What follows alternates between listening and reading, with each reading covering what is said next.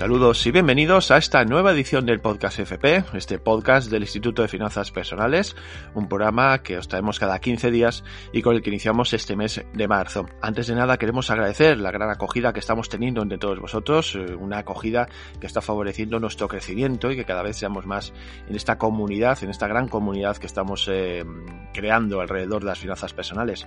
Y os queremos pedir que os suscribáis, que, que lo hagáis a esas plataformas desde donde nos escucháis, desde donde escucháis este podcast, de forma que podamos posicionarnos todavía un poquito mejor y podamos llegar y transmitir nuestro mensaje cada vez a más gente.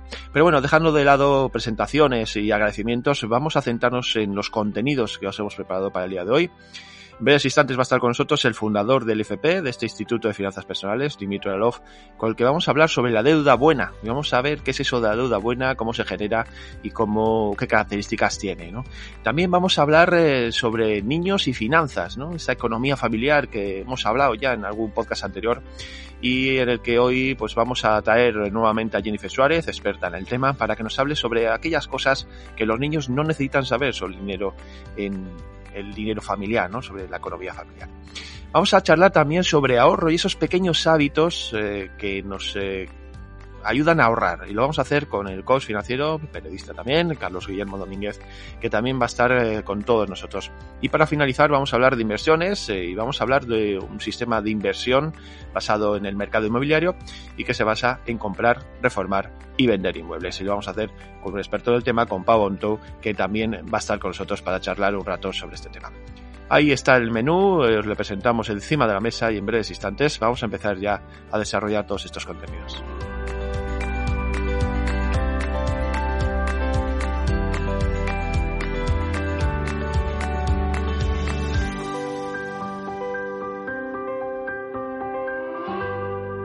Pues vamos a saludar ya al fundador del IFP, a Dimitri Alov, que ya nos está escuchando. Hola, Dimitri. Hola, Esteban. Un placer, como siempre, estar aquí. Bueno, pues hoy vamos a hablar eh, sobre la deuda buena. ¿Qué es eso de la deuda buena? ¿Cómo se genera? ¿Cómo nos puede afectar? Es decir, es un concepto que tenemos, eh, que solemos escuchar habitualmente y que puede ser que mucha gente todavía no sepa a qué se refiere. Y vamos a intentar aclarar un poco qué es esto de la deuda buena. Y la primera pregunta, pues, es precisamente, ¿qué es la deuda buena, Dimitri? La deuda buena es un concepto que existe en este mundo para que los gurús puedan vender más libros y más cursos.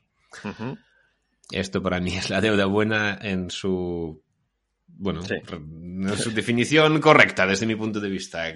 Técnicamente, ¿qué es la deuda buena? Pues es una deuda que te permite ganar más dinero del que pagas por esta deuda. ¿no? Es decir, muchos gurús, Kiyosaki creo que era el primero, empezó a promover esta idea. Eh, en esencia, si pides un préstamo, vamos a ponerle al 3% anual o al 5% anual y lo inviertes en algo que te dé un 6% anual, pues ya estás ganándole ahí a un 1%, ¿no? un 3% para, porque con los rendimientos de aquello que has comprado, supuestamente, porque todo es tan fácil y, y, cualquier persona puede hacerlo, y no hay riesgos y nada puede ir mal, pues básicamente pues percibirías más rendimientos que aquello que tendrás que devolver pues, al banco o la institución a la que has prestado dinero, a la que te ha prestado dinero.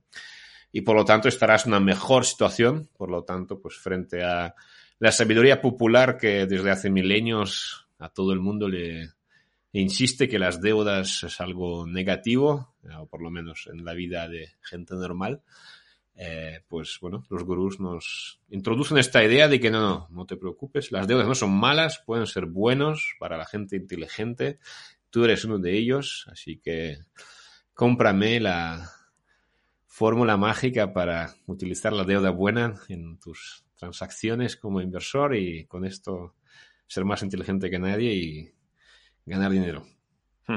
Pero bueno, entonces eh, la deuda no la imponen este concepto, no le están imponiendo los gurús, pero al final eh, mucha gente la utiliza, hace propia esa idea, ¿no? Y, la utiliza como algo que pretende ser en su beneficio, pero al final estamos hablando de deuda, que quieras o no, pues eh, cuando estamos hablando de deudas, pues esa deuda hay que devolverla. Exacto. A ver, yo la deuda la compararía como con velocidad. Y para mí la no hay deuda buena o de deuda mala, es decir, bueno, mala, hay muchas deudas malas, las deudas al consumo suelen ser malas. Y luego hay muchas deudas buenas, que aparentemente entre paréntesis, que acaban siendo malas.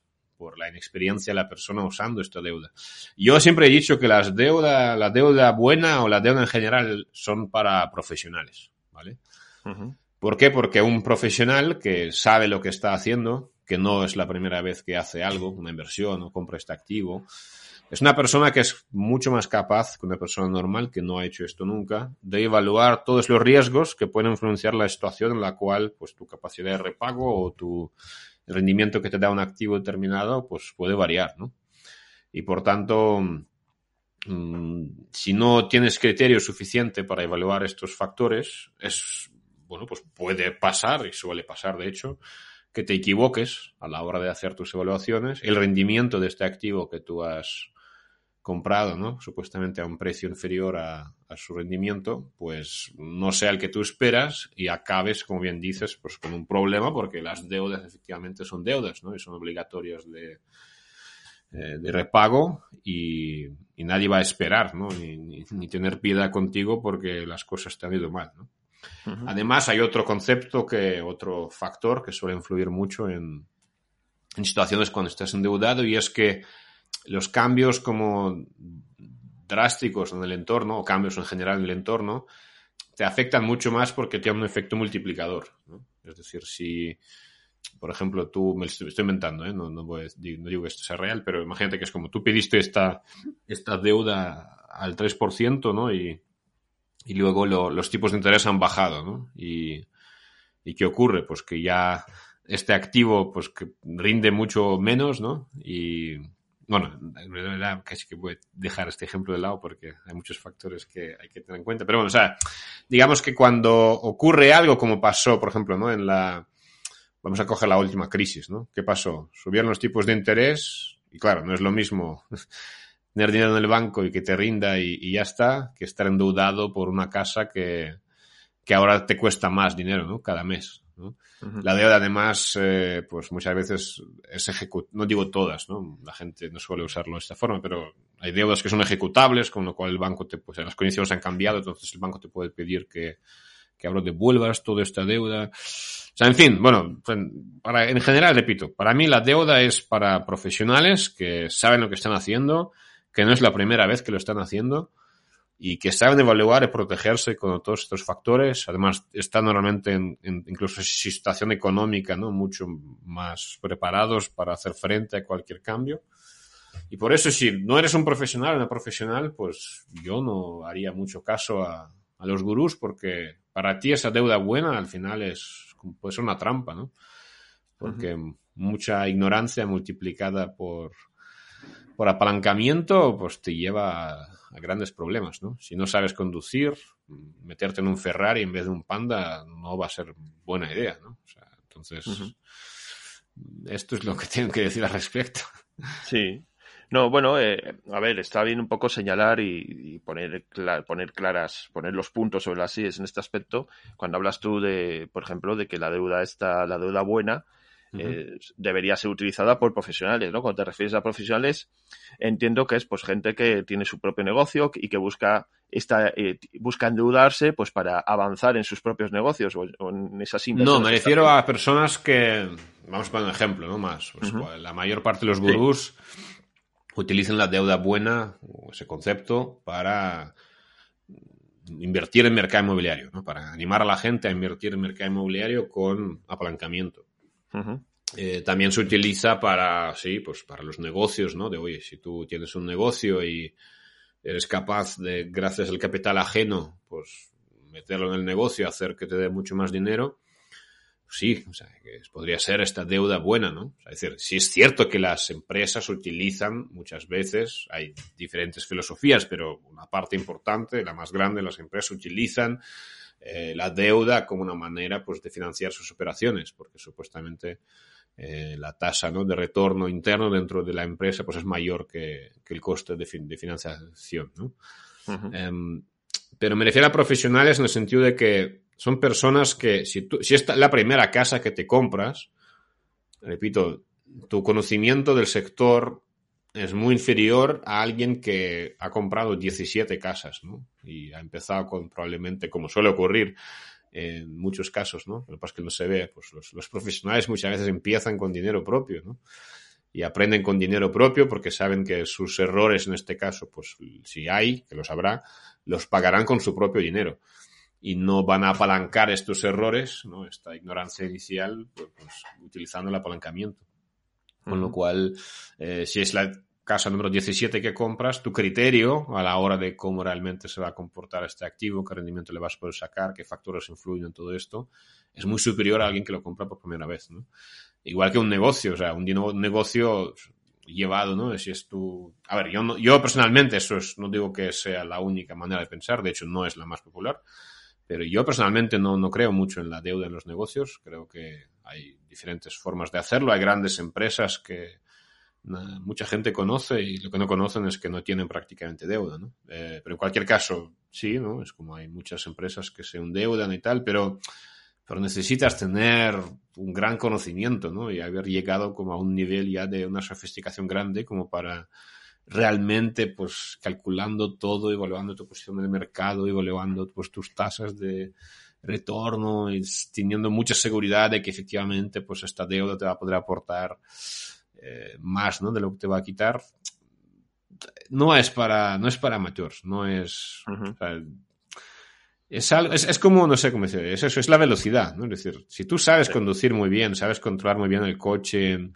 diferentes giros, ¿no? Tu capacidad de reacción, eh, pues bueno, está avalada por años y años en carretera, ¿no? Es, claro, por supuesto, está, está bien, puedes utilizar, no todos lo utilizan, pero puedes utilizar el apalancamiento para, en resumen, ganar más dinero, ¿no? Pero si, repito, si no sabes conducir, acabas de sacarte el carnet. O sea, no, no, te, no vayas a coger un Ferrari. O sea, es como todo lo contrario. Cuanto menos velocidad para ti ahora, mejor, ¿no? Por lo tanto, yo, y también te digo desde, o sea, ¿por qué hablo de la deuda buena como deuda mala? Simplemente porque como coach financiero, vamos a ir en la vida real, ¿no? O sea, una cosa es el mundo maravilloso de los gurús, que teóricamente funciona de una forma en la vida real yo me he encontrado con muy pocas personas, por no decir ninguna, menos la gente que invierte profesionalmente hablando, que hayan sabido usar la, deuda buena, esta buena entre paréntesis, para tener un impacto bueno. O sea, suele, suele, suele pasar al revés, suele ser como gente que, que hace cosas que no entiende bien, pero las hace igual con deuda y después la hostia es más grande. Sí, o sea, puedes comprar pisos con no poniendo todo el dinero, pero mejor, o sea, no es lo mismo, por, por, o sea, por, un lado no es lo mismo poner la mitad, ¿no? Hipotecarte la mitad, que poner cero un 10%. O sea, el riesgo que asumes, el impacto que tiene sobre tu cash flow, cualquiera de los cambios en las cosas que te rodean, es muy diferente, ¿no? O sea, con lo cual, bueno, y, lo más curioso es esto, ¿no? Es como que la gente que realmente sabe, muchas veces son bastante conservadores con el uso de la deuda, ¿no? Y muchos incluso pues usan eso mismo que acabo de decir, ¿no? Como mitad, mitad. Y sin embargo ves ahí a la gente, ¿no? Pues oye, hacer trading con apalancados por 20, ¿no? Comprar inmuebles con, sin poner dinero, ¿no? Prácticamente, o poniendo muy poquito. O sea, se hacen muchas locuras, ¿no? Y al final es como este deseo de la gente de, encontrar un atajo, ¿no? Que a ver si la deuda te anula tu quizás pequeña capacidad de generar valor, tu, falta de hábitos de ahorro, ¿no? Y, que vayas avanzando de una manera un poquito más, más natural, ¿no? Y, bueno, repito, no, no, tengo nada, una deuda bien utilizada, por supuesto, es un, eso es un Ferrari, esto es esta velocidad que añades. Lo que pasa es que son muy pocas las personas que realmente están, en mi experiencia, repito, como coach financiero, eh, son muy pocas las personas que realmente deberían de usarlo, ¿no? O tienen capacidad para usarlo. Para el resto es, es un factor de riesgo más que multiplica sus errores. Bueno, pues ahí queda, queda dicho. Hemos tratado hoy lo que queremos traeros a todos este tema de la deuda buena, que se suele hablar eh, a menudo y que puede causar un poco de, mm, de confusión a la hora de, tratarlo, ¿no? Y hemos querido un poco, pues, aclarar, pues, este, este concepto para, para intentar sacaros de dudas. Dimitri, creo que ha quedado bastante claro lo que es la buena, la deuda buena, la deuda mala también. la, deuda no suele traer cosas buenas. La deuda siempre es mala. Siempre no, a ver, no vamos a ser tan. Casi siempre es mala. La deuda es mala en casos de gente que no está preparada. Eso Los profesionales es un recurso más y que puede ser usado y es usado, pero para las personas normales yo creo que no, nos, desenfoquemos, ¿no? intentemos conseguir gracias a la deuda aquello que todavía no nos corresponde por nuestro nivel de habilidades y nuestro crecimiento económico. Poco a poco, repito. Deuda es en premio, ¿no? Cuando llegues ya lejos en tu carrera en la vida económica, pues bueno, aparece la deuda como un factor que, puedes utilizar para acelerar un poco en algunos aspectos. Pero es esto, es un premio, ¿no? es, no es algo que deberías de usar al principio. Bueno, pues eso es un poco lo que queríamos transmitiros. Dimitri, pues eh, te agradecemos enormemente que te hayas pasado unos eh, minutos para charlar sobre este tema con todos nosotros. Un placer, Esteban, como siempre. Y gracias otra vez por hacer esto realidad por todo el magnífico trabajo que la gente no ve, solo lo escucha después y solo pueden disfrutar del resultado, pero que está ahí detrás de todo eso. Así que muchas gracias por tu aportación. Bueno, sabéis que el agradecimiento es mutuo y nada, lo dicho, nos escuchamos en el próximo podcast. Un abrazo.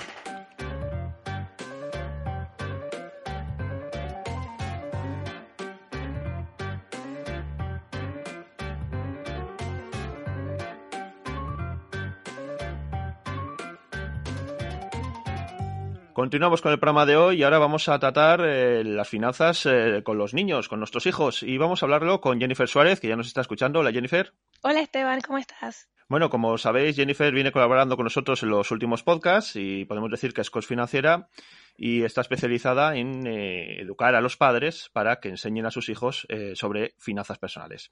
En este caso, hoy, Jennifer, ¿qué nos has traído preparados?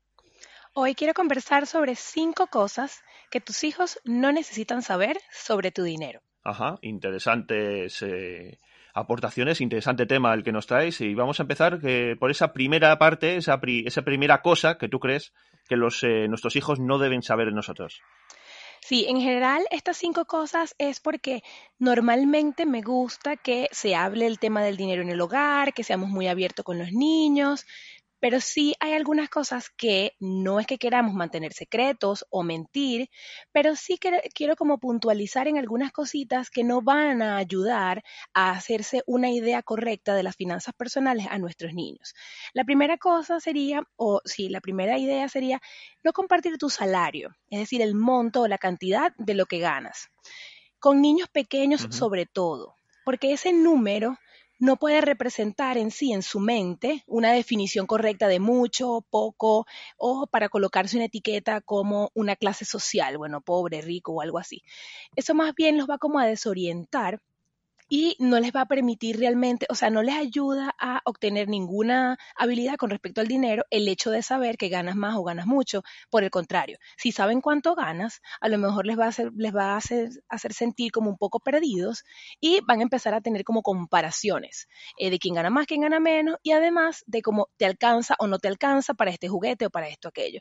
Entonces, tratar de esperar, digamos, la madurez necesaria para compartir este dato, o sea, de tu salario. Bien, bueno, pues ya tenemos esa primera cosa, que nuestros hijos no tienen que saber, eh, no necesitan saber sobre nuestro dinero. Eh, vamos ya con la segunda. ¿Cuál consideras tú que es importante? Sí, lo segundo es eh, que me, me gusta precisar en este tema de las cosas que tu hijo no debería saber es cuál de los padres gana más. Em, el hecho de eh, poner qué padre gana más es como colocarle una etiqueta. Y los niños en sus etapas de formación deben tener claro que las personas son lo, o valen por lo que son y no por cuánto ganan.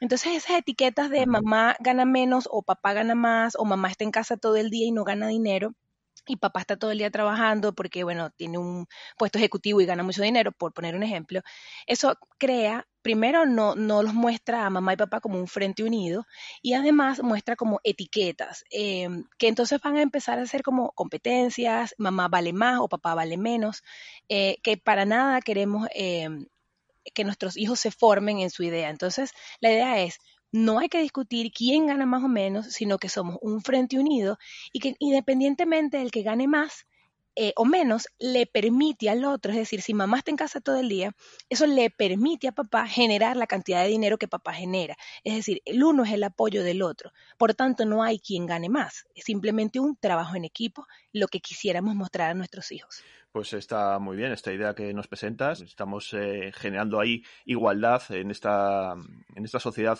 que nos reclama cada vez más en la igualdad entre hombres y mujeres, ¿no? que siempre la debió, la debió, debió existir, pero que en los últimos años quizás se está insistiendo más en este tema y es importante también eh, que los niños la aprendan desde bien pequeños. Bueno, hemos visto ya las dos primeras. Eh, ¿Cuál sería la tercera? Esa tercera cosa que nuestros hijos no necesitan saber sobre nuestro dinero. La tercera cosa es la cantidad de dinero que tienes ahorrada en tus cuentas de retiro. Tus cuentas de retiro son tuyas, y em, igual, de acuerdo a la edad del niño, esto podrá ser tomado de forma, eh, no puede ser de pronto digerido de la mejor manera y por lo menos en el caso de Estados Unidos eh, es muy normal que las personas alcancen incluso un millón de dólares con el tiempo en las cuentas de retiro, digamos, ya para los años de retiro, ¿no?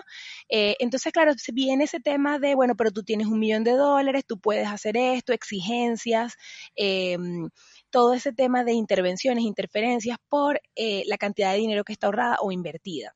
Entonces, claro, esto, este, ese tema de patrimonio se vuelve como eh, es tuyo, pero es mío porque pues, tengo derecho, cosa que no es así.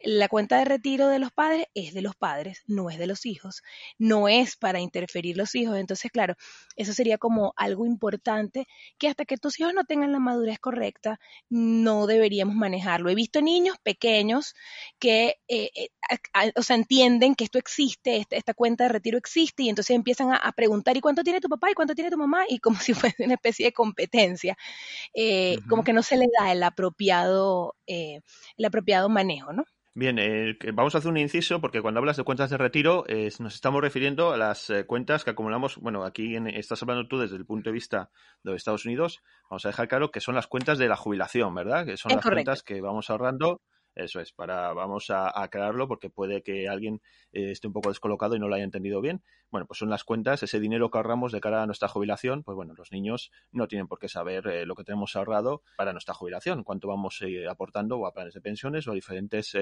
cuentas en donde vayamos apartando ese dinero. Bueno, hemos visto las tres primeras, vamos ya con esa cuarta cosa que nuestros hijos no necesitan saber sobre nuestro dinero.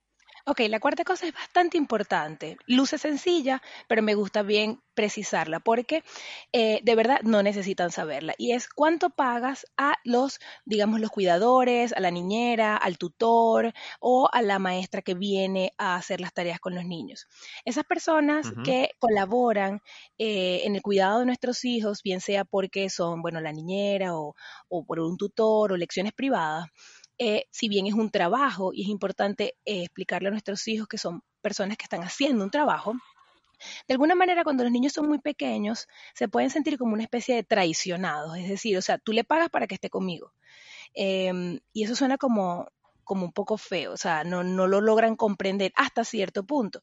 Luego, ya de, cierto, de cierta madurez, entonces puede venir el chantaje. Es decir, eh, bueno, yo sé cuánto ganas tú por hora, eh, si te doy el dinero, te, igual te puedes ir. Es decir, la autoridad de ese tutor o de la niñera o de la persona que esté allí a, cargo puede verse... Em, eh, de pronto un poco cuestionada por el tema de que hay dinero de por medio. Entonces, claro, dependiendo de las creencias que haya sobre el dinero en el hogar y dependiendo de cómo se maneje, pudiese verse un poco como turbio el asunto de, ah, pero esta persona está aquí porque le pagan. Eh, entonces, bueno, en la medida de lo posible, manejar esta información ya cuando hay una madurez necesaria y, que haya una explicación de que es un trabajo que hay detrás y hay razones para hacerlo, y no como una medida de chantaje o como una medida de traición, porque bueno, cada niño tiene, tiene muchas cosas en su mundo y he visto varias cosas como que, ah, pero esta aquí es porque le pagan. Em, y bueno, no queremos causar eso en nuestros hijos definitivamente. Sí, bueno, además eso, eh, seguimos eh, viendo que depende un poco de las edades también. Eh, es mejor que los niños vayan aprendiendo el funcionamiento de la familia de una manera o de otra, ¿no? Y de cómo manejamos nuestro dinero también. Bueno, dicho esto, pasamos ya al, a la última cosa que no necesitan saber los hijos sobre nuestro dinero. Sí, la última cosa es evitar en lo posible, y eso se lo digo desde lo más profundo de mi corazón, porque yo creo que todos hemos crecido em, escuchando estas cosas y es las etiquetas que tienen los padres sobre familiares, amigos o personas cercanas en cuestión de dinero. Es decir, los padres eh, a veces tenemos experiencias, colocamos una etiqueta, por ejemplo, mi hermano es el que no paga, mi tía es eh, la tacaña y entonces le vamos colocando etiquetas y tenemos anécdotas y tenemos ese tipo de cosas en las que de cierta forma, sin querer, le sembramos a nuestros hijos esa visión. Es decir, la persona que no nos pagó, entonces ya nuestro hijo siente como que, ah, tú eres el que no le pagaste a mi mamá o a mi papá. Tienen ese, es, van sembrando, ¿no? Esa especie de, eh, se hacen suya su, esa vivencia sin ser de ellos, ¿no? Esa etiqueta. Entonces, claro, sí es bueno contar anécdotas sobre dinero, pero anécdotas de tipo positivo y no de etiquetar a personas cercanas en términos de dinero, porque entonces eso crea como emociones por detrás. Entonces, bueno, nada, mantener las creencias personales sobre familia, digamos de manera, no es que no se puedan comentar, pero hay que evaluar la edad de los niños hasta que estos no se hagan una etiqueta o una imagen falsa del, familiar o del, amigo en cuestión. Bueno, pues ahí hemos visto estas cinco cosas. Eh, Jennifer, si quieres vamos a pasar a hacer un resumen así rápido de, cuáles son estas, eh, estos aspectos que has tocado en el día de hoy? Aquí, bueno, conversé estas cinco cosas de que los hijos no necesitan saber sobre dinero y es tu salario, eh, quién de los padres gana más, la cantidad, cuánto tienes en tus cuentas de jubilación, cuánto le pagas a los cuidadores y no discutir todas las creencias sobre algún familiar o sobre algún amigo en términos de dinero. Pues hecho este resumen que nos acabas de realizar, eh, Jennifer, no sé si te queda alguna cosa más por añadir. Sí, por último quisiera agregar que antes de cualquier, o sea, antes de cualquier duda de saber si su hijo debe saber o no saber una información, la pregunta es, ¿esto de verdad me va a ayudar a enseñarle manejo o uso de dinero?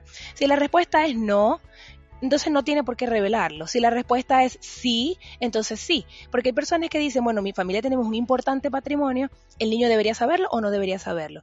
Entonces cae la pregunta, ¿esto le va a ayudar a que él aprenda el manejo del uso? Saber un número como tal, a lo mejor no. Entonces es preferible enseñarle todas las habilidades que hay detrás, sabiduría financiera, todo eh, lo relacionado a manejo y gestión, en lugar de especificar una información o un número como tal. O sea, la pregunta sería esa, ¿no? Pues eh, Jennifer, eh, ha quedado muy claro todas estas aportaciones que nos has hecho, creo que son eh, muy interesantes además.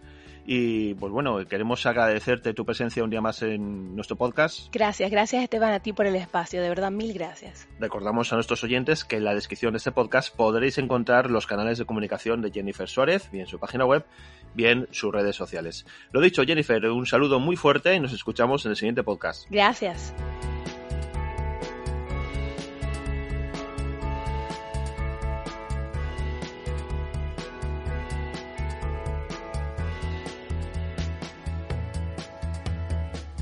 Pues vamos a hablar ahora de ahorro y lo vamos a hacer eh, con un compañero periodista y también coach financiero, con Carlos Guillermo Domínguez, que ya nos está escuchando. Hola, Carlos. Hola, Esteban, saludos. Hoy nos vamos a fijar en esos pequeños hábitos eh, que nos ayudan a ahorrar y que también, eh, pues vamos a centrarnos un poco en esas personas que ganan poco dinero y que pues les preocupa pues todo esa forma de generar más ingresos, ¿no? ¿Por dónde pueden empezar este tipo de personas? Pues mira, Esteban, lo más importante primero es querer hacerlo. Y para querer hacerlo, tiene uno que cambiar la mentalidad. Tienes que tener mentalidad de, ahorro.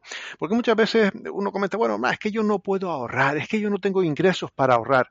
No es necesario eh, tener pues eh, gran cantidad de ingresos para poder ahorrar una cantidad. Con pequeños ingresos siempre se puede destinar algo al ahorro y empezar a crear esa filosofía de ahorro. Entonces, lo primero, crearnos la mentalidad, creer que nosotros mismos, con los ingresos que tengamos, podemos dedicar una parte de ellos al ahorro. Que al principio uno hace el presupuesto, ve los gastos que tiene, que tenemos que saber cuáles son nuestros gastos, hacemos ese estudio y resulta, vamos a ponernos en el peor de los casos, que tenemos más gastos que ingresos. Bueno, eso sería muy malo, evidentemente. Tenemos que ponernos entonces a la labor de reducir los gastos o incrementar los ingresos. Ya simplemente esa mentalidad de ver que eso es posible hacerlo, de ponernos a ese estudio de nuestra economía, ya nos va a predisponer también para buscar ahorro. Entonces, lo primero es la mentalidad. Bien, hablabas del presupuesto como una herramienta clave, ¿no? Que todos deberíamos manejar en algún momento de nuestra vida, y más que nada, pues para tener ese control de nuestras finanzas, para poder eh, poner una fotografía real de, lo, de, cómo va nuestro, pues eso, nuestras finanzas personales. Y en este sentido, Carlos, eh, ¿cómo podemos elaborar un presupuesto que sea, que, que, se adapte a nuestras necesidades? Lo primero que mm, tenemos que hacer es eh, tener un control exhaustivo de a dónde va nuestro dinero habremos escuchado muchas veces, y alguna vez, hasta alguno de nosotros puede que lo haya dicho, esa famosa frase de no sé dónde se me va el dinero. Pues muy mal, muy mal. Tenemos que saber dónde se va cada céntimo de euro. Cuando mayor control tengamos de los movimientos de nuestro dinero, podremos decidir nosotros a dónde queremos destinar ese dinero, hacia dónde haremos el movimiento. Si no tenemos el conocimiento, pues serán los impulsos, las tentaciones de comprar esto u otro lo que marque nuestra, nuestra finanza y eso nos llevará por mal camino. Por lo tanto, primero, hacer un estudio de todos nuestros gastos, anotarlos todos, no ceñirnos simplemente en los, en los gastos que nos vienen por banco, porque eso los tenemos ahí, no, y los del efectivo, y los de la tarjetita, y los del café, y los de cuando salimos con los amigos, cuando salimos a, cenar o almorzar en familia, todo eso, bien anotado, y presupuestarlos por distintos, eh, por distintos temas. Una vez tengamos ya todo anotado, ya podemos ir mirando a ver en qué partidas podemos reducir, porque es cierto que hay muchísimas que estamos gastando dinero de más sin darnos cuenta que ahí ya podemos provocarnos, nos puede provocar un ahorro. Eh, bien, estamos también eh, pues un poco eh, reflejando estas pequeñas acciones ¿no? que vamos automatizando, estos hábitos que en realidad es lo que son, ¿no? Son pequeñas acciones que vamos interiorizando de manera que las terminamos repitiendo de, pues prácticamente sin pensarlo. En ese sentido, hemos visto ya pues eh, dos hábitos, que es uno de ellos, el de apuntar gastos para tener controlado nuestro presupuesto. Pero ¿qué otros hábitos tú consideras que son indispensables para empezar a ahorrar más dinero? Pues mira, para empezar a ahorrar eh, más eh, dinero tendríamos que, vamos, podemos hablar por, por, algunas partes. Uno de ellos es el, el tema de, de, los gastos, eh, los gastos hormiga. A mí los uh -huh. gastos hormiga me llaman mucho la atención porque son esos gastos que hacemos y que no nos damos, que no nos damos cuenta, que, lo, que son tan pequeños que un euro aquí, un euro allá, eh, pues no le damos importancia porque en el momento es un euro. Pero si eso lo multiplicamos por los 30 días del mes o por lo, y más los más multiplicado después por, por, los 12 meses del año, resulta que nos podemos eh, sorprender. Entonces, mmm, hay muchos hábitos que podemos cambiar. Por ejemplo, eh, un hábito puede ser el café de media mañana, que bueno, pues entre el café y otra cosita que te tomes son dos euros. Oye, Esteban, dos euros diarios, pues al final resulta que son 30 euros al mes. 30 euros al mes que resulta que multiplicado son 360 eh, euros, euros al año, perdón, 60 euros al mes, pues son 2 euros. 60 euros sí. al mes son, sete, son 720 euros al año. Fíjate, los cafecitos tan solo.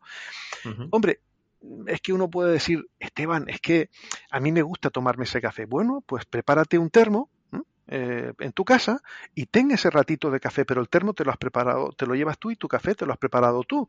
Vale, no lo hagas todos los días de golpe, haz un día sí, un día no. Entonces, en vez de ser 60 euros, serán 30. Ya al año has ahorrado de los 720, pues ya has ahorrado el 50%. Esos pequeños ahorros van a ser mucho, porque lo va sumando uno en un lado y otro en otro. También es verdad una cosa, tenemos que ser conscientes, Esteban, que cuando vamos a cambiar nuestros hábitos para eh, meternos en la línea del ahorro y de hacer crecer nuestro, nuestro patrimonio y, y nuestro, nuestro ahorro sea cada vez mayor, eso requiere también un esfuerzo oye, que, requiere un sacrificio porque tú también lo tienes que ir mirando qué es lo que quieres. ¿Qué es lo que quieres? ¿Gastar el dinero y no llegar bien a fin de mes? ¿O quieres llegar a fin de mes holgadamente y poder disponer del dinero para invertir, para tener un ahorro que después te permita otras cosas o te permite incluso una jubilación mejor? Eso tienes que valorarlo. Si optas por esta segunda, está claro que tienes que sacrificar algunas cosas. Comer fuera, es que yo como fuera todas las semanas. Bueno, pues haz, come cada 15 días ya estás reduciendo ese gasto al 50%. Esos hábitos son muy, muy importantes de hacerlo porque vas a ser consciente del dinero que te estás ahorrando y hacia dónde lo vas a invertir. Además, bueno, como bien señalabas, estos gastos hormiga, que son estos gastos eh, que son un poco de aquí, un poco de allá, son gastos muy pequeños, pero son se ocupan gran parte de nuestro presupuesto mensual. En estos gastos diarios, porque al final dentro de las categorías que hacemos, por ejemplo, en el IFP, serían eh, los categorizaríamos dentro de estos gastos diarios que llamamos y están los gastos hormiga, que son un poco los que se van comiendo poco a poco nuestro presupuesto. Y es que lo más eh, grave de todo es que muchas veces no nos damos ni cuenta si no tenemos un control de todos ellos. Eh, efectivamente, si no tienes el control de tu dinero, pues al final estos gastos van a tener el control de tu vida. Eh, porque, porque e, es que no vas a saber dónde, eh, dónde gastas, llegarás a, final de mes diciendo, ostras, es que, es que mi mes tiene solo tres semanas, en el mejor de los casos. No, pues eh, tu mes puede tener perfectamente las cuatro semanas, pero tienes que ser tú el que tome el control. Y estos gastos a veces no, nota, no nos damos cuenta y, rompen, rompen economías, ¿no? Rompen las finanzas personales. Después hay otros, mm, como es, por ejemplo, a mí me gusta mucho, que, que lo decimos en, en el IFP, y, y de verdad me parece uno de de, los grandes hábitos a, coger y no es los gastos hormiga, es ya unos gastos un poquito más grandes cuando quieres comprar alguna cosa y, y es no dejarte llevar por el impulso. Entonces eh, dice, bueno, pues me pongo yo la, hoja blanca al lado de la nevera y ahí apunto, por lo menos durante, durante 15 días, tengo puesto ahí a ver si realmente necesito un ordenador nuevo, si necesito un, eh, un nuevo electrodoméstico, si lo que necesites, lo que tú crees que necesites que vas a comprar, ponlo ahí, manténlo durante 15 días, durante un mes, a ver si realmente lo necesitas o fue simplemente un impulso del momento. Esto va a hacer que ahorres ahorres mucho porque verás con el tiempo que a lo mejor era por una compra por impulso, una compra porque te gustaba en ese momento algo, pero realmente no lo necesitas.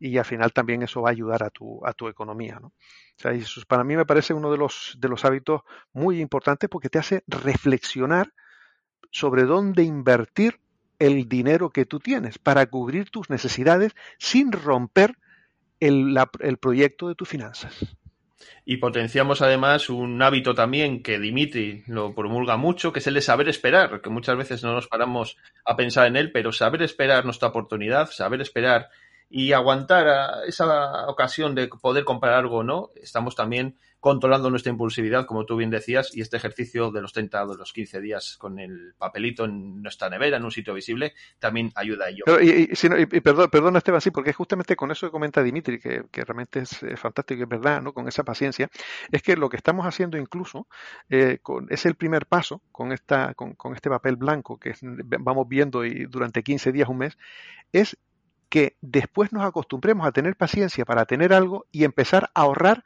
para tener eso. Porque, porque hay una cuestión, quieres ahora una bicicleta y te la compras ya y la sigues pagando durante un año con una tarjeta de crédito, desde el momento que ya tienes la bicicleta, la sigues pagando un año y ahora quieres otra bicicleta nueva. Bueno, pues esto es hacerlo al revés. Yo me pongo a ahorrar en la, a la bicicleta durante 12 meses ¿eh? y voy disfrutando esa bicicleta que voy a tener dentro de 12 meses. La compras al contado y cuando ya la tienes, ponte a ahorrar para la siguiente, pero tus finanzas estarán bien. Así, me, así, que me así que me parece eso fenomenal lo de la paciencia que comenta, que comenta Dimitri, es súper acertado. Efectivamente. Bueno, estamos comentando pues maneras de ahorrar, cómo fomentar estos pequeños hábitos y vamos también a buscar ahora en otro aspecto importante de nuestras vidas, dentro de nuestras casas, que son el tema de los electrodomésticos y la factura de la luz. Eh, dos aspectos en los que podemos también ahorrar mucho y que no somos muy conscientes de cómo lo podemos hacer, Carlos. Eh, la verdad que eh, el, entender las facturas de los servicios que contratamos es muy importante, es muy importante, porque eh, Esteban, a veces nos pueden llegar a meter algún concepto que no necesitamos y estamos pagando por, por ese servicio que no necesitamos. Por lo tanto, quitando ese servicio podemos ahorrar. Pero después, por ejemplo, hablabas del, de, la, de la luz. En la luz mm. tenemos que tener en cuenta que hay un concepto muy importante que es lo que nos facturan por potencia contratada. ¿Esto qué es? Bueno, pues el tramo de potencia que tú eh, tienes asignado a tu casa, que puede ser pues eh, 3.500 eh, vatios, 5.500, 10.000, mm, y eso en función de qué va. Bueno, pues eso va en función de la potencia máxima que tú puedas necesitar en un pico de necesidad en tu casa de energía. Es decir, si tienes, por ejemplo, eh, dos radiadores de 2000 vatios y mm, siempre los pones por la noche cuando hace, cuando hace frío, pones eso, pues ya estás sumando 4000 vatios. Por lo tanto, en tu, tienes que tener contratado en tu casa más de 4000 vatios. Tienes que tener un margen, pues serían 5500. ¿Vale? Pero si resulta que solo tienes una, un, solo tienes un radiador que lo puedes poner, son 2000, y eso es lo máximo que llegas, bueno, pues a lo mejor en tu casa puedes ir con 3500 sería menos lo que pagarías por 3.500 que lo que pagarías por 5.500 o 10.000. Ahora mismo mm, eh, a lo mejor no sabe eh, cuánto es lo que tiene contratado y cuánto es lo que paga por esa potencia contratada. Pues revíselo en su factura porque viene potencia contratada tanto y lo que le cobran. Y después también es importante ver el consumo. La energía consumida, ese es otro punto muy, muy importante a tener en cuenta porque la suma de los dos es prácticamente lo que hace el, eh, que, lo que hace el total de, la factura. Por ejemplo, en una factura media de 92 euros, pues eh, podríamos tener que una potencia contratada pueden ser 32 euros y la energía consumida 42. El resto pueden ser los impuestos, los alquileres de, equipo y, el IVA, que siempre es un 21%, salvo en, el archipiélago, que es, que es menor. Pues eh, eso es importante saberlo, porque ahí ya podemos ahorrar mm, pues una cantidad importante. Podemos estar ahorrando a lo mejor 15 euros por la potencia contratada. Y si me permites, eh, Esteban, hay un dato importante con la energía consumida. Hablábamos antes de los cambios de hábito. Con los cambios de hábito también podemos ahorrar en la factura de la luz. Las eh, eléctricas nos dan la opción de poder tener una tarifa con discriminación horaria tenemos que ver si podemos adaptar eh, nuestro consumo eléctrico a esa discriminación horaria. ¿Qué es lo que es la, discriminación horaria? Pues nos pone un tramo de 14 horas, ahora mismo en, invierno, pues eh, estamos con el tramo de, desde las 22 mm, horas hasta las 12 horas del día siguiente, sería un eh, tramo de bajo consumo. De, perdón, de bajo coste. Eh, y después, desde las 12 del mediodía hasta las 10 de la noche, es el de alto coste. Todo el consumo que podamos poner entre las 10 de la noche y las 12 del mediodía va a ser mucho más barato que el tramo desde las 12 del mediodía a las 10 de la noche. Y puede compensar. Podemos poner un ejemplo. Si, el, si la si el, kilovatio hora eh, puede ser eh, pues a 11 céntimos, eh, en, el, en, el, tramo barato puede estar a 7 y en el tramo caro puede pasar a 15. Realmente suele compensar si ponemos los electrodomésticos y mm, lo que es también el tema de los, los termos y lo que es el tema de la cocina en ese tramo horario. En, en verano es desde las 11 de la noche hasta la 1 de la tarde. Hay que estudiarlo, hay que cambiar hábitos, pero realmente puede uno ahorrar mucho dinero de consumo energético. Sí, como estamos hablando además, mucha gente desconoce que tienen estas posibilidades, tiene estas diferentes tarifas, ¿no? Normalmente la compañía eléctrica nos va a ofrecer una, tarifa en la que nosotros aceptamos prácticamente sin, mirar lo que estamos pagando. Y en ese sentido, eh, el usuario, Carlos, le debemos recordar que tiene derecho a ir a su compañía eléctrica y decirle, no, quiero esta, una tarifa de discriminación horaria, quiero eh, que me pongáis este tramo mm, para pagar menos durante este periodo de tiempo. Sí, sí, sí, sí, sí. Y, además eh, cada vez es más eh, habitual y las eléctricas no, no, van a poner ninguna pega. Lo único que sí puede que alguna cobren pues unos cuantos euros por ese por ese cambio. Bueno, pero bueno, es incluso esos, esos euros que cobren por ese por realizar ese cambio de, tarifa eh, ya prácticamente lo compensas a lo mejor en la factura del siguiente mes. Pero sí es importante tener en cuenta que una vez lo hagas, pues lo que es el termo que es uno de los electrodomésticos que más gastan, eh, pues sería conveniente ponerle un, eh, un reloj de estos eh, horarios para que desde que llegue el horario caro, pues se desenchufe automáticamente y se vuelve otra vez a enchufar a, partir de las 10 de la noche, porque mm, es un electrodoméstico que, que, tira mucho del consumo, tira mucho, mucho, mucho. Después, eh, otro que tienes que tener en cuenta, pues las lavadoras, las secadoras, en todo esto ponerlo siempre en el horario a las 8 de la mañana, ¿eh? porque tienes hasta las 12 de la, de, la noche. Bueno, pues mm. también, perdón, hasta las 12 del mediodía, tienes unas 4 horas para poner la lavadora, la secadora, la lavavajillas todo eso que también gasta. Eh, es simplemente ese cambio de hábitos. Mm, que después tienes que calentar y hacer algo a las 2 de la tarde y ahí estás en el horario caro, bueno, pues no pasa nada, no pasa nada. O sea, vamos a ahorrar con todo, con todo lo demás, ¿no? Vamos a ahorrar con todo lo demás. Bueno, y por último también, y al hilo un poco de todo esto del tema eléctrico, vamos a hablar un poco de los electrodomésticos, ¿no? Que también podemos ahorrar cuando vamos a comprar un electrodoméstico, dependiendo de la categoría energética que, tenga este electrodoméstico. Sí, y aquí es una cosa curiosa, Esteban, porque lo primero, me imagino que, a ti te habrá pasado como, como a mí, dice, bueno, pues, pues yo quiero ahorrar en, la luz y, quiero, quiero ahorrar también con, mi dinero, pues lo primero que voy a hacer es comprar un electrodoméstico eh, que esté catalogado como AAA, que son los que menos consumen lógico, pues eso es lo que uno piensa inicialmente. Bueno, pues vamos a tener que hacer un ejercicio de análisis a, la hora de comprar un electrodoméstico. Porque se puede dar el caso, vamos a poner el, ejemplo de, una nevera, una nevera, por ejemplo, de que sea triple A, de las que consume mm, poco. Bueno, pues el precio de compra será más caro. Será bastante más caro que a lo mejor un eh, mismo frigorífico doble A. El doble A va a consumir un poquito más. Pero la diferencia puede ser la siguiente. El triple A nos puede costar aproximadamente unos 1.050 euros el otro frigorífico AA no ahorra tanto en consumo, pero cuesta la mitad, unos 530 euros. Vamos a pensar el consumo, incluido el precio de coste, durante un periodo de 10 años, que puede ser la vida de ese electrodoméstico. Bueno, pues el consumo del AAA pueden ser unos 182 kilovatios hora, que puede tener un coste anual de unos 33 euros. El AA pues consume más, unos 274, y el coste anual de electricidad puede suponer casi 50 euros, unos 49,73 euros. Vemos hay una diferencia de coste anual eléctrico de unos 16 euros. Pero si ponemos esto en un coste de 10 años, añadido el coste anual de electricidad más el precio del frigorífico, vemos que el AAA nos tendrá un coste en 10 años de 1.380 euros. El AA, 1.000 227. Es decir, con el doble A en el periodo de vida de, ese electrodoméstico estaremos ahorrando unos 360 euros en esos 10 años. Claro, uno puede decir, es que es poco o mucho, pero es un ahorro. Y esos 360 euros es mejor que estén en nuestras finanzas personales que no en las finanzas personales de, mm, otra, de otra entidad. Pero es que además el ahorro es significativo, pues estamos hablando casi un 30%. Efectivamente.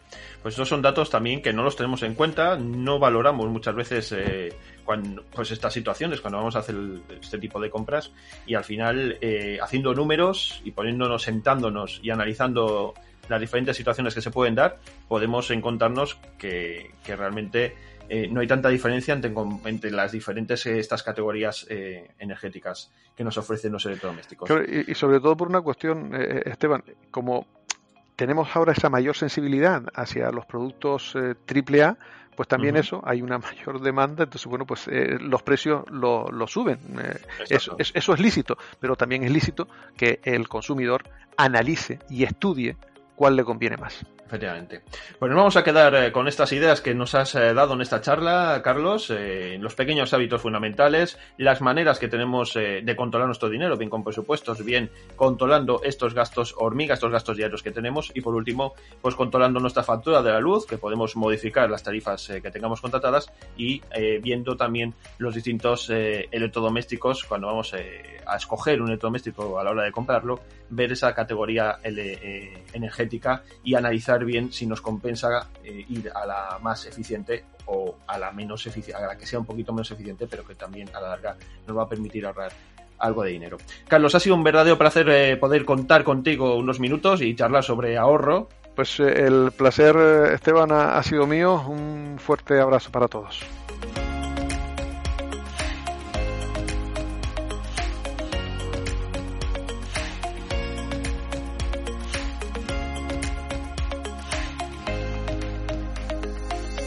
Entramos en el bloque final de nuestro programa y vamos a hablar del mundo de las inversiones y lo vamos a hacer con un inversor, con Pau Anto, que ya nos está escuchando. Hola Pau. Hola, muy buenas. Pues hoy vamos a continuar la línea que ya comenzamos en programas anteriores y vamos a hablar de las inversiones inmobiliarias y más concretamente hoy nos vamos a centrar en un modelo de inversión que Pau conoce muy bien y que es el de comprar, reformar y vender. Y la primera pregunta con la que quería comenzar es, eh, ¿qué características tiene este modelo de inversión? La verdad es que la principal característica es la rapidez en la ejecución. Muchas personas cuando piensan en inmuebles piensan en, el largo plazo, que es lo más habitual. Las personas compran eh, viviendas o compran locales o compran oficinas o naves o cualquier tipo de activo inmobiliario, pero muchas veces pensando en el alquiler a largo plazo, en el proveerse en las rentas. Y la realidad es que como el mercado inmobiliario tiene oscilaciones de precios, es decir, que no es como en la bolsa que todo el mundo compra hoy al mismo precio, sino que en un mismo día puede en el mismo notario comprar el primero primera a un precio y el primero segundo a un precio bastante diferente, permite jugar en cierto modo e invertir en eh, tener este diferencial de precio y poderle sacar ahí un beneficio. Vemos que, como muy bien dices, es un modelo en el que podemos obtener una rentabilidad de una forma más o menos rápida. Y otra cuestión que te quería preguntar es, eh, ¿cómo podemos empezar? Es decir, ¿qué tipo de inmuebles serían los más propicios para comenzar a introducirnos en, este modelo de inversión? Las inversiones que yo habitualmente hago y llevo años haciéndolas son inversiones que requieren una serie de eh, aportar valor, generalmente vía reforma, porque obviamente si algo es muy bonito, si algo es, eh, digamos, muy rentable, etcétera, es muy difícil que lo consigamos a, a, un precio muy, muy bueno. Con lo cual, generalmente compramos cosas con problemas y como inversores somos los especialistas o nos encargamos en solucionar estos problemas. Por ejemplo, compramos, como digo muchas veces, el piso viejo, el piso de la abuela, ¿vale? Que digo yo muchas veces, y ese inmueble precisamente es el que reformamos para darle ahí un valor y sacar ahí una rentabilidad. Con lo cual, eh, es en estos casos que hay inmuebles antiguos, hay inmuebles con problemas urbanísticos, hay inmuebles que tienen algún tipo de dificultades, que es donde los compramos con un descuento para poder sacar un margen. Y el proceso es la compra, la reforma adecuada y la venta. Incido también en que hay que comprar bien el precio, pero también incido en que hay que hacer una reforma adecuada porque muchas personas eh, quieren dejar el piso de revista de ensueño y tampoco es la idea. La idea es dejar un piso óptimo, un piso habitable, un piso vendible y un piso ideal para nuestro cliente, pero al final la reforma tiene que ser rentable. Y pongo aquí claramente unos números, es decir, si un inmueble cuesta compra, eh, comisiones, impuestos y demás, 100.000 euros, eh, y hoy podemos vender este inmueble porque lo hemos comprado por debajo de precio a 115.000 euros. Si le añadimos a este inmueble, si, si le añadimos una reforma de 20.000 euros, debemos sí o sí vender este inmueble por encima de los 115 más 20, 135.000 euros. ¿Qué ocurre muchas veces? Que se compra bien de precio y personas que no tienen estos conocimientos o esta experiencia hacen reformas demasiado grandes y lo que hacen es que le pierden dinero a la reforma. Cuando debemos conseguir, conseguir precios de inmuebles a debajo de precio y además que la reforma tenga un plus, que la reforma tenga una rentabilidad. Los que nos dedicamos a este sector lo mencionamos que tenga un CAPEX positivo, sería como el lenguaje más técnico, pero básicamente que la reforma sea un punto rentable. Para realizar este tipo de inversiones es necesario contar con un equipo colaborador con el que vamos a, en el que vamos a ir delegando las diferentes fases del proceso. Es decir, pues vamos a contar con agentes inmobiliarios para la búsqueda de, estos inmuebles. Vamos a contar con albañiles, eh, un equipo de albañiles un poco en el que vamos a delegar la obra. ¿O realmente no es tan importante trabajar siempre con la misma gente? Para mí es importante, pero no es esencial. ¿vale? Yo tengo diferentes fases muy estipuladas del proceso inmobiliario, de hecho son ocho fases, y en esas ocho fases, sin duda, eh, tenemos que ser especialistas en cada una de esas fases. Y en algunas fases son fases que trabajaremos más nosotros y en otras fases quizá las deleguemos. Yo tengo alumnos, por ejemplo, que en la fase de la reforma, incluso las primeras reformas, han estado ahí haciendo la obra o ayudando al equipo a hacer la obra para aprender de materiales, de acabados, de cómo se hacen las cosas. Es decir, es una de las fases en mi modelo, digamos, de inversión, ¿no? Es la fase número 7, es la fase de la reforma, ¿vale? Que es un punto, sin duda, importante, ¿vale? Pero se puede delegar. Al final lo importante es que podamos, y podríamos hablar un podcast entero de, reformas y consejos de reforma, y puede ser para otro día, ¿no? Pero un punto importante es que controlemos al final a este tipo de, eh, bueno, que controlemos la obra, ¿no? que controlemos la ejecución de obra sin tener que ser necesariamente unos expertos, pero con sentido común que podamos controlar la obra y que se cumpla lo estipulado por contrato a nivel de tiempos, a nivel de calidades.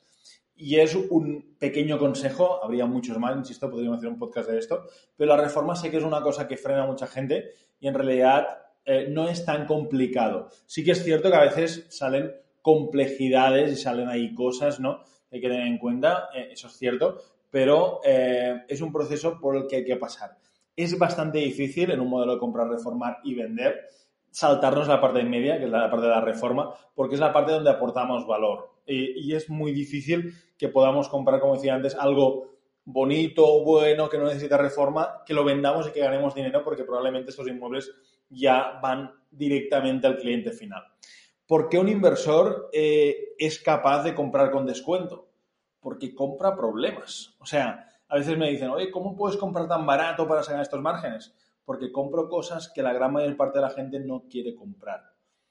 También a veces compramos cosas para reformarlas y sacarlas al mercado a un perfil de cliente que compra con financiación y el hecho de que nosotros pongamos en el mercado ese tipo de inmueble reformado, listo, bonito, pintado, hace esas personas, esas familias puedan comprarlo.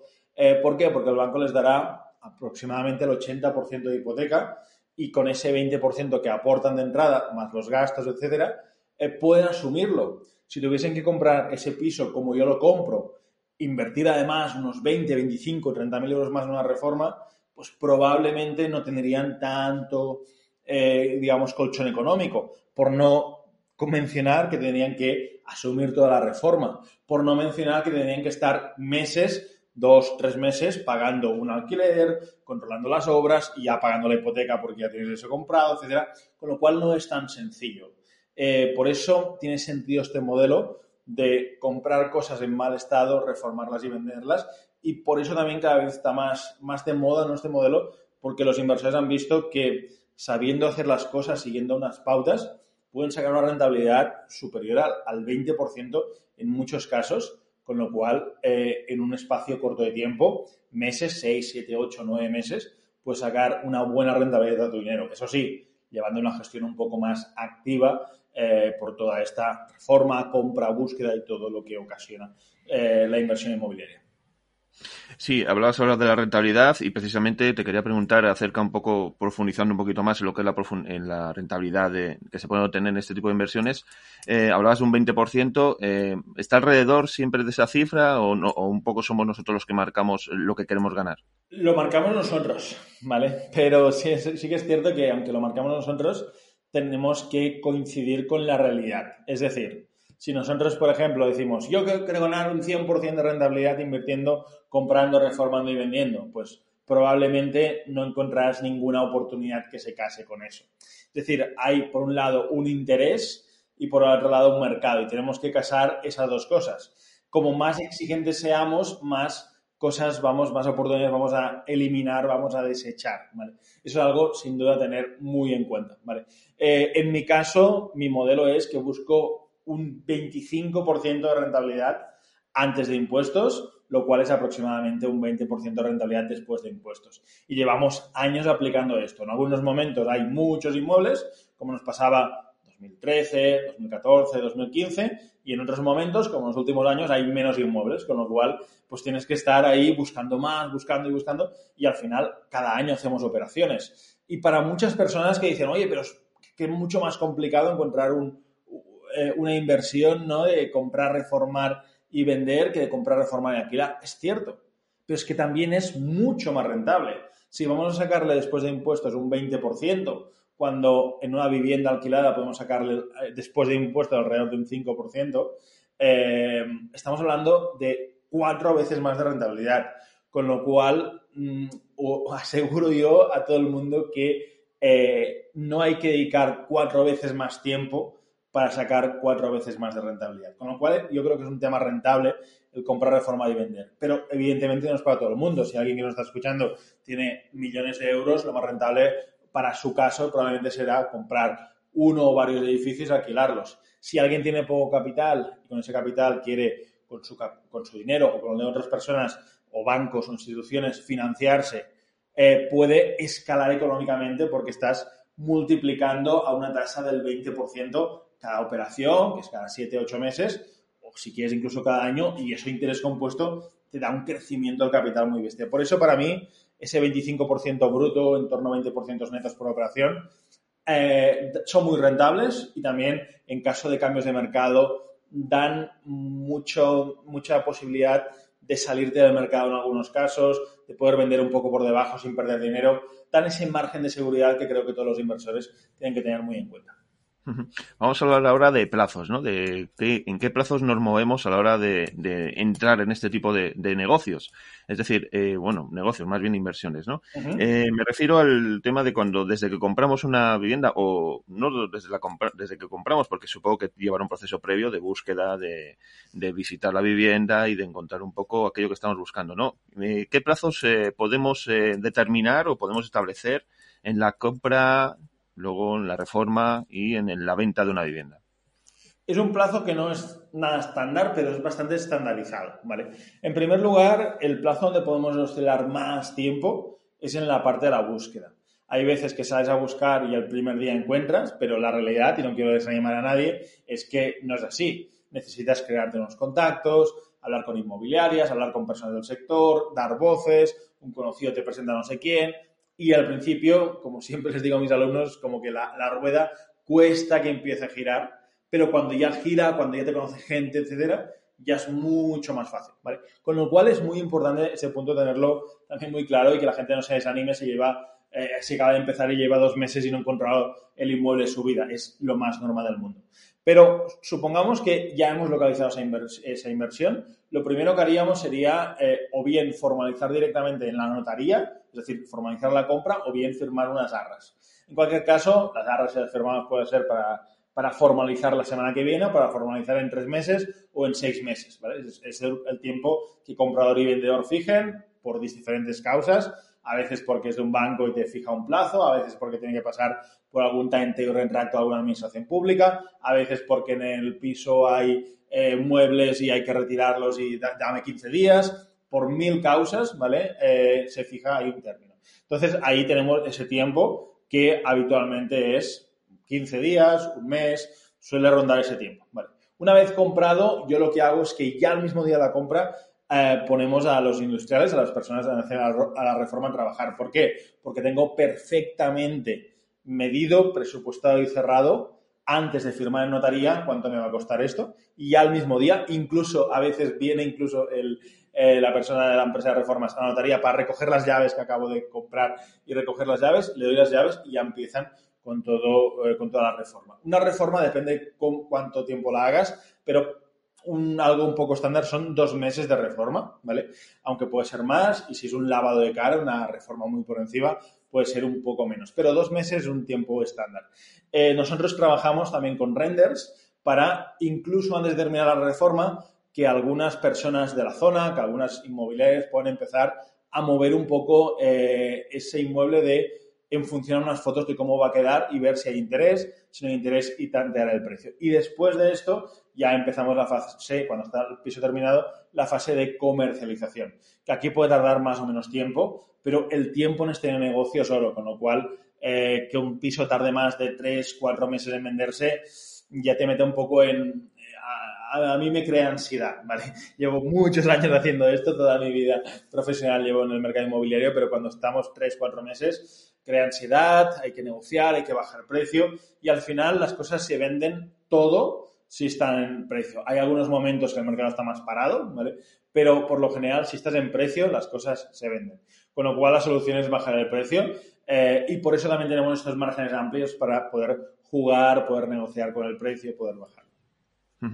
Bien, y en cuanto a operaciones en un año, ¿cuántas eh, operaciones se pueden realizar? Eh, supongo que, hombre, eh, depende un poco también de, ¿no? de del tipo de, inmuebles que hayamos encontrado, de la cantidad, pero haciendo una, centrándonos un poco en alguien que se dedica a ello de una manera profesional, como puede ser tu caso, ¿cuántas operaciones puedes realizar en un año? Siendo posible, te diría que dos con el mismo capital. Es decir, inviertas en una, una operación, desinviertes a los seis meses aproximadamente, inviertes y desinviertes. ¿Qué ocurre? Que esto no es la bolsa. Y no estás tú un día en la notaría vendiendo y tienes ya en la sala de la notaría para comprar. Con lo cual hay un decalaje de operaciones.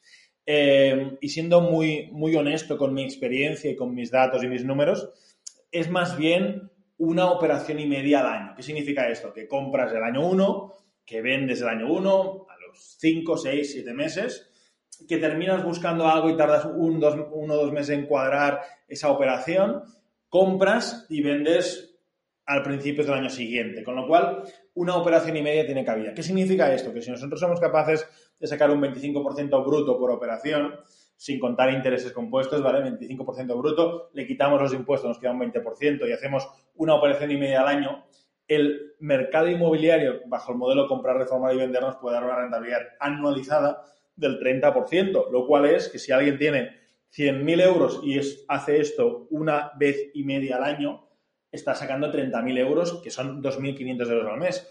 Por eso digo mucha gente que simplemente con este eh, modelo con un capital que puedan tener, con un capital que pueda prestarle amigos o bancos, etcétera, puede una persona con un nivel de gastos normal, habitual, de media, vivir perfectamente y no necesitas millones de euros, como pasaría, por ejemplo, en un modelo de alquilar que tienes que tener 5, 10, 20 inmuebles para poder vivir, sino que eh, lo que tienes que hacer simplemente es hacer una operación y media de compra reforma pues nos vamos a quedar con esta última recomendación que nos das, este aporte inmenso de experiencia que nos has traído hoy y con el que hemos querido acercar a todos nuestros oyentes este modelo de inversión en inmuebles consistente en comprar, reformar y vender y que además sabemos que despierta un gran interés en gran parte del público que nos escucha. Pau, un verdadero placer poder escucharte hablar de inversiones inmobiliarias y esperamos contar contigo en próximos programas. Un placer, muchas gracias y aquí me tenéis.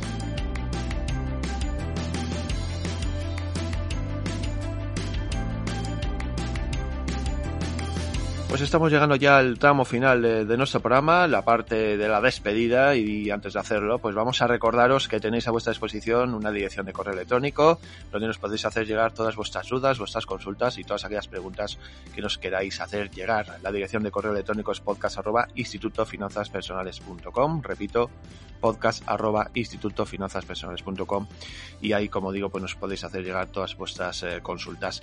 También os queremos recordar que en la descripción de este podcast, el que le echéis un vistazo porque ahí podéis encontrar material adicional sobre los diferentes contenidos que hemos ido desarrollando en este podcast. Eh, podemos encontrar eh, vídeos eh, de Dimitri Uralov que van a ampliar los diferentes contenidos que hemos tratado o las diferentes canales de comunicación de los protagonistas y colaboradores que han pasado hoy por nuestro podcast. También queremos pediros que os suscribáis, ya lo he dicho al principio, que os suscribáis a este podcast para ayudarnos a posicionar todavía mejor este producto de forma que podamos llegar cada vez a más gente. Y ahora sí, vamos ya a poner el punto y final al programa de hoy. Nosotros nos vamos a citar en este en el siguiente programa que saldrá a finales eh, de este mes eh, de marzo. Y mientras tanto, por recibir un fuerte abrazo y un saludo muy fuerte.